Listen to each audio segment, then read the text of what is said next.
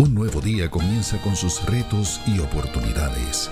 La vida nos enfrenta constantemente a tiempos de decisión, pero hoy se presenta una nueva alternativa para corazones que buscan. AMEC Casa de Alabanza presenta Reflexiones de Esperanza.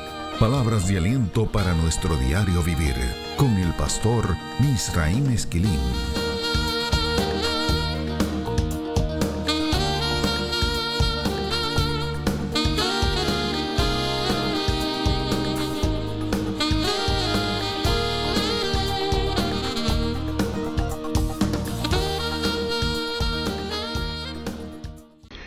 Dios te bendiga, te habla el pastor Misraim Esquilín. Hemos comenzado el desarrollo de un nuevo tema, el arca del pacto, la agenda después de la cueva. Este tema nos brindará la oportunidad de trabajar con algunas de las agendas de trabajo que con toda probabilidad formarán parte de nuestras vidas después de la pandemia provocada por el COVID-19. Nuestra reflexión anterior nos permitió presentar un resumen de por qué hemos escogido este tema esa reflexión también nos permitió presentar varios de los asuntos, las inquietudes bíblicas y algunas de las áreas de interés que formarán parte de esta nueva batería de reflexiones. Ya sabemos que nuestras reflexiones tendrán como base los siguientes pasajes bíblicos. Segunda de Samuel capítulo 6, los versos del 1 al 23. Primera de Crónicas capítulo 13, los versos del 1 al 14. Y en Primera de Crónicas el capítulo 15, los versos del 1 al 29. También sabemos que estos pasajes describen la historia de los procesos que se desarrollaron mientras David procuraba trasladar el arca del pacto a la ciudad de Jerusalén. Sabemos que el arca del pacto era una caja de madera, hecha de madera de acacia, que estaba revestida de oro puro por dentro y por fuera. Las medidas del arca eran 3.75 pies de largo, 2.25 de ancho y 2.25 pies de alto. El resto de las especificaciones del arca las podemos encontrar en el capítulo 25 del libro del Éxodo, particularmente los versos del 10 al 22. También hemos visto en reflexiones anteriores que la Biblia dice que Dios se reunía a hablar con Moisés desde el arca. La versión de Dios habla hoy del capítulo 25 del libro de Éxodo y el verso 22 dice de la siguiente manera. Allí me encontraré contigo y desde lo alto de la tapa de entre los seres alados que están sobre el arca de la alianza, te haré saber todas mis órdenes para los israelitas. David quería trasladar el arca del pacto a la ciudad que él había construido porque él sabía que el arca era una señal inequívoca, un símbolo de la presencia de Dios. De hecho, hacía muchos años que ella no se encontraba en el lugar que le correspondía, esto es, en el tabernáculo que se encontraba en Silo, Josué capítulo 18 y verso 1 dice que el tabernáculo estaba en ese lugar y fue desde ese lugar, lo dice primera de Samuel capítulo 1 y el verso 3, y el primera de Samuel capítulo 4 y verso 3, que los israelitas la sacaron para ir a pelear contra los filisteos. Esa historia está narrada en el capítulo 4 de primera de Samuel. La Biblia dice en ese capítulo que los filisteos derrotaron al pueblo de Dios en esa batalla y se llevaron el arca del pacto para Ashdod. El lugar específico está en el primer verso del capítulo 5 de Primera de Samuel. Ashdod o Ashdod, como se menciona en hebreo y en inglés, es hoy una ciudad muy importante en la parte sur de Israel. De hecho, es la sexta ciudad más importante de ese país y el más grande e importante de los tres puertos internacionales que Israel tiene y uno de los centros industriales más importantes de toda esa nación. Ashdod es también el hogar de la comunidad más grande de judíos marroquíes y de judíos caraítas que tiene todo el territorio israelí. La historia de esta ciudad es intensa, muy compleja. Sus inicios datan del siglo XVII a.C. Esto la convierte en una de las ciudades más antiguas del mundo. Esa ciudad era un baluarte militar, económico y estratégico codiciado por muchos reyes. Un ejemplo de esto es que Zamtik I, faraón de Egipto desde el año 664 hasta el año 610 a.C., la mantuvo sitiada durante 29 años para poder conquistarla. Esta ciudad era también una de las cinco ciudades claves de los filisteos y era uno de los pocos lugares en los que quedaron anaseos. En Josué capítulo 11 y verso 22 nos dicen que eran los gigantes de esa época. En ese lugar los filisteos erigieron un templo al dios Dagón. ¿Quién era Dagón? Dagón era una deidad de origen mesopotámico que surge durante el tercer milenio antes de Cristo. Su nombre significa pequeño pez. Los escritos ugaríticos del siglo XIV a.C. lo identifican como el padre de Baal, un nombre que aparece muchas veces en la Biblia y que significa Señor. Se sabe que había un templo mayor erigido para Dagón en la ciudad marítima de Ugarit para el segundo milenio antes de Cristo. Y también se sabe que los filisteos adoptaron a Dagón como Dios cuando conquistaron la región costera de Canaán. Hemos incluido fichas bibliográficas para verificación de todos estos datos en el documento en el que se transcribe lo que estás escuchando hoy. Fue un templo similar, un templo similar al que hay en Ashdod y que se encontraba esta vez en Gaza, que los filisteos llevaron a Sansón cuando lo capturaron. En Jueces capítulo 16, los versos del 23 al 31 dicen que al templo de Dagón que estaba en Gaza fue que los filisteos llevaron a Sansón para mofarse de él. O sea, que el templo de Dagón al que los filisteos llevaron el arca debió haber sido una nueva construcción, un templo nuevo para el mismo Dios, pero en otra ciudad.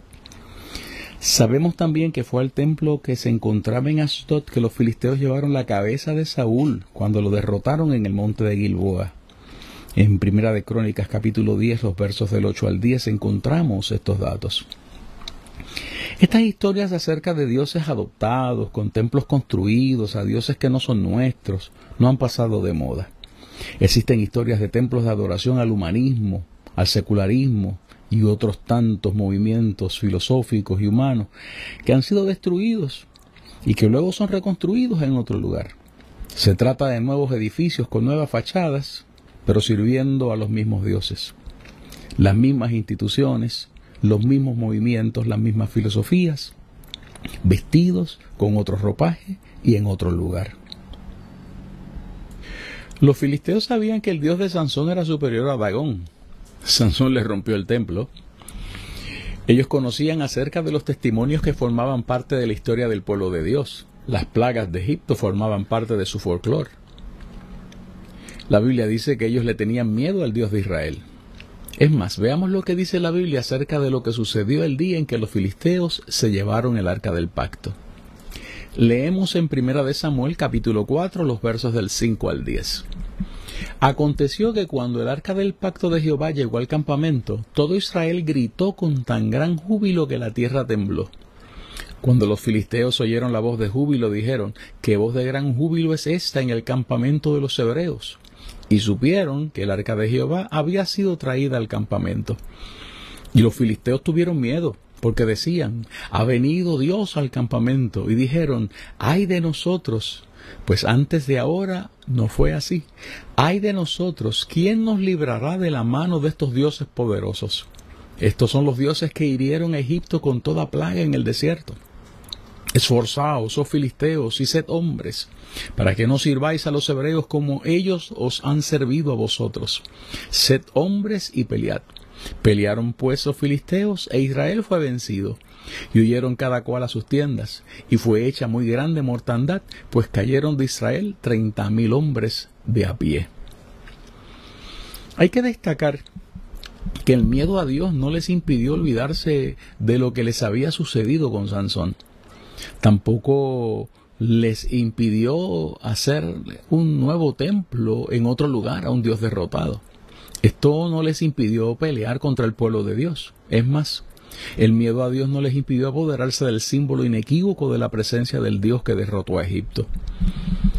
Hay muchas personas así, que saben quién es Dios, que conocen acerca de su poder, que han tenido experiencias poderosísimas con Dios y que conocen las historias y los testimonios de otros, de otras familias y de otros pueblos.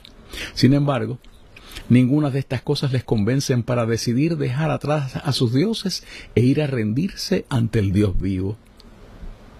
Es más, son capaces de continuar construyendo templos para sus deidades, las riquezas, el humanismo, el poder, etc., cuando Dios destruye los templos anteriores. No les tiembla el pulso cuando tienen que pelear contra Dios y contra su poder, y hasta son capaces de masacrar al pueblo del Señor y exhibir sus despojos con sorna y sarcasmo. La relación que estos quieren establecer con el Señor es una utilitaria y de beneficio personal, en lugar de una provocada por el arrepentimiento y el anhelo de recibir el favor del Señor. Se trata de un intento fútil para manipular la gloria de Dios y los beneficios que ésta trae consigo. Hay un excelente libro que trata este tema. Se titula Idols for Destruction. Fue escrito en 1983 por Herbert Schlossberg.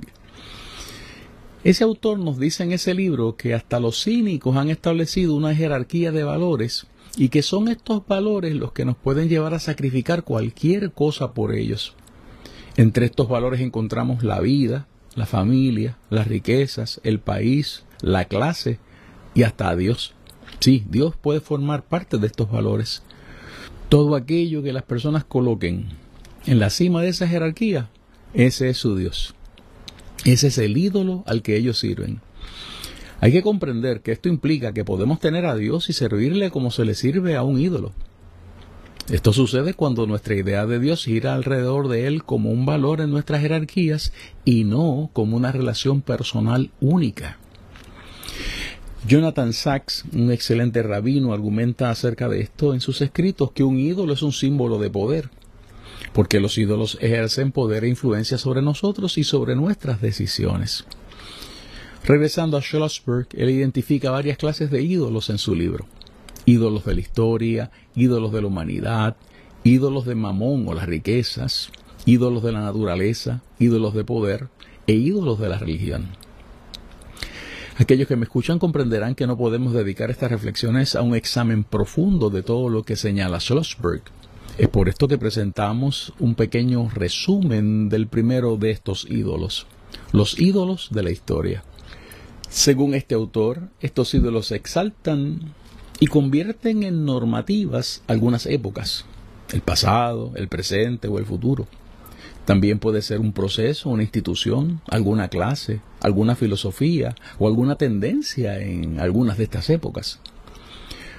Observamos ejemplos de esto en miles de personas que, entre comillas, decimos que saben cómo utilizar ideas tales como el complejo de inferioridad, la relatividad, el pragmatismo, aunque nunca se hayan sentado a estudiar responsablemente a Freud, a Einstein o a, Dewey. Citan a esos autores y a sus filosofías sin conocerlos por completo. Es de estas conexiones que las personas realizan que les escuchamos clasificar las conductas de otros, a veces los llaman burgueses, liberales, conservadores, socialistas, sin poseer un método analítico para demostrar sus conclusiones. ¿Sabe una cosa? Yo creo que en muchas ocasiones estas son solo excusas para rechazar la conducta de otra persona. El problema es que desde este proceso de idolatrar algo en la historia, eh, muchos también deciden salir a asumir que algún evento que ocurrió en el pasado tiene que ser la causa de que otro evento haya ocurrido. Es más, en ocasiones, cerrados a esos contextos, descartan eventos que son históricos casi siempre argumentando que no existen evidencias suficientes para demostrar su veracidad. Esto les lleva irremediablemente a tejer una telaraña de conjeturas y a aceptar supuestos dominantes aun cuando no saben a ciencia cierta si estos son realmente históricos. Pero, ¿cuál es la importancia detrás de todo esto? De estos análisis surgen normas que rigen sus vidas. Uno de los problemas más grandes que surge con estos ídolos es la incapacidad para sostener esos principios cuando aparecen nuevos hallazgos en la historia. Un ejemplo, un ejemplo. Un ejemplo de esto lo tenemos en la idea de que eh, no existían construcciones ni códigos religiosos antes del sexto milenio antes de Cristo. No había, decían los estudiosos del tema, herramientas ni códigos para hacerlo. La gente no era sedentaria, la gente era nómada, no tenían herramientas para hacer estas cosas. Las escuelas históricas nos estuvieron enseñando que no existían templos ni sistemas religiosos antes de ese milenio. Esto era presentado como, como una verdad categórica y absoluta. Es verdad que en ocasiones no las clasificaban así, pero se manejaban en las discusiones y en los análisis como si lo fuesen. Y esas conclusiones limitaban la probabilidad de la veracidad de algunas historias bíblicas del Antiguo Testamento. Los descubrimientos de unos templos en Turquía que pertenecen al noveno milenio antes de Cristo han puesto al mundo a reconsiderar todos esos supuestos sociológicos, religiosos y de antropología cultural. Se trata de un lugar que se llama Gobekli Tepe. Fue construido 6.000 años antes que las piedras Stonehenge en Inglaterra y 6.500 años antes que las pirámides de Egipto. ¿Sabe una cosa? Este lugar presenta una cantidad extraordinaria de construcciones, muchas de ellas concéntricas, con enormes columnas labradas y talladas. Historias completas están narradas allí. Tiene más de 11.000 años. Los especialistas que han venido estudiando este lugar han descubierto que estas estructuras son religiosas y que éstas revelan detalles específicos de las razones de adoración en ese lugar. Además, estas estructuras están rodeadas de todo un modelo de vida sedentaria, con agricultura, fiestas y villas residenciales. Hasta se ha demostrado que el trigo cosechado en Inglaterra y en el norte de Europa tuvo su lugar en Gobekli Tepe. Repetimos que están las fichas bibliográficas colocadas en la transcripción de esta transmisión que estás escuchando. Te invito a accederla a través de las páginas de internet de nuestra iglesia. Hay un dato muy relevante y es este. Algunos lugares de estudio secular de prestigio han conectado este lugar con el jardín del Edén. ¿Sabes que algo similar sucede con el tema de la historicidad de la resurrección de Jesús? Preguntamos, ¿qué sucederá ahora con las conclusiones desarrolladas a base de supuestos históricos que eran categóricos y absolutos? De hecho, debo decirle a los que me están escuchando que Schlossberg no menciona a Gobekli Tepe en sus escritos. Invitamos a los que nos escuchan a adquirir el libro Idols for Destruction de este autor para profundizar en el análisis de las otras clases de ídolos que él identifica allí. Hay otra pregunta que debemos hacernos aquí. ¿Qué relación puede tener todo esto con la historia de los filisteos que encontramos en el primer libro de Samuel? Para empezar, los filisteos parecen haber descartado los eventos históricos relacionados a sus experiencias con el Dios de Israel. Sus ansias de conquista, de poder, de riqueza y de gloria les llevaron a excluir y a descartar todo aquello que pudiera amenazar sus filosofías de vida y los compromisos contraídos con sus ídolos. Recordemos que los filisteos adoptaron a Dagón, el hecho de que un Dios pueda ser adoptado refleja la idea de Dios como una propiedad y como un valor. Además, esto revela el carácter de ese pueblo.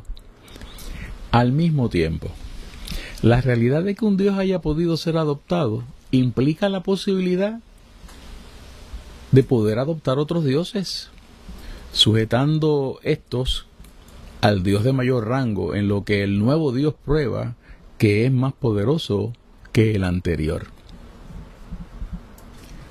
Los filisteos hicieron esto. Ellos decidieron colocar el arca del pacto en el templo de Dagón. Veamos lo que dice la Biblia acerca de esto. Capítulo 5 de Primera de Samuel, los versos del 2 al 6.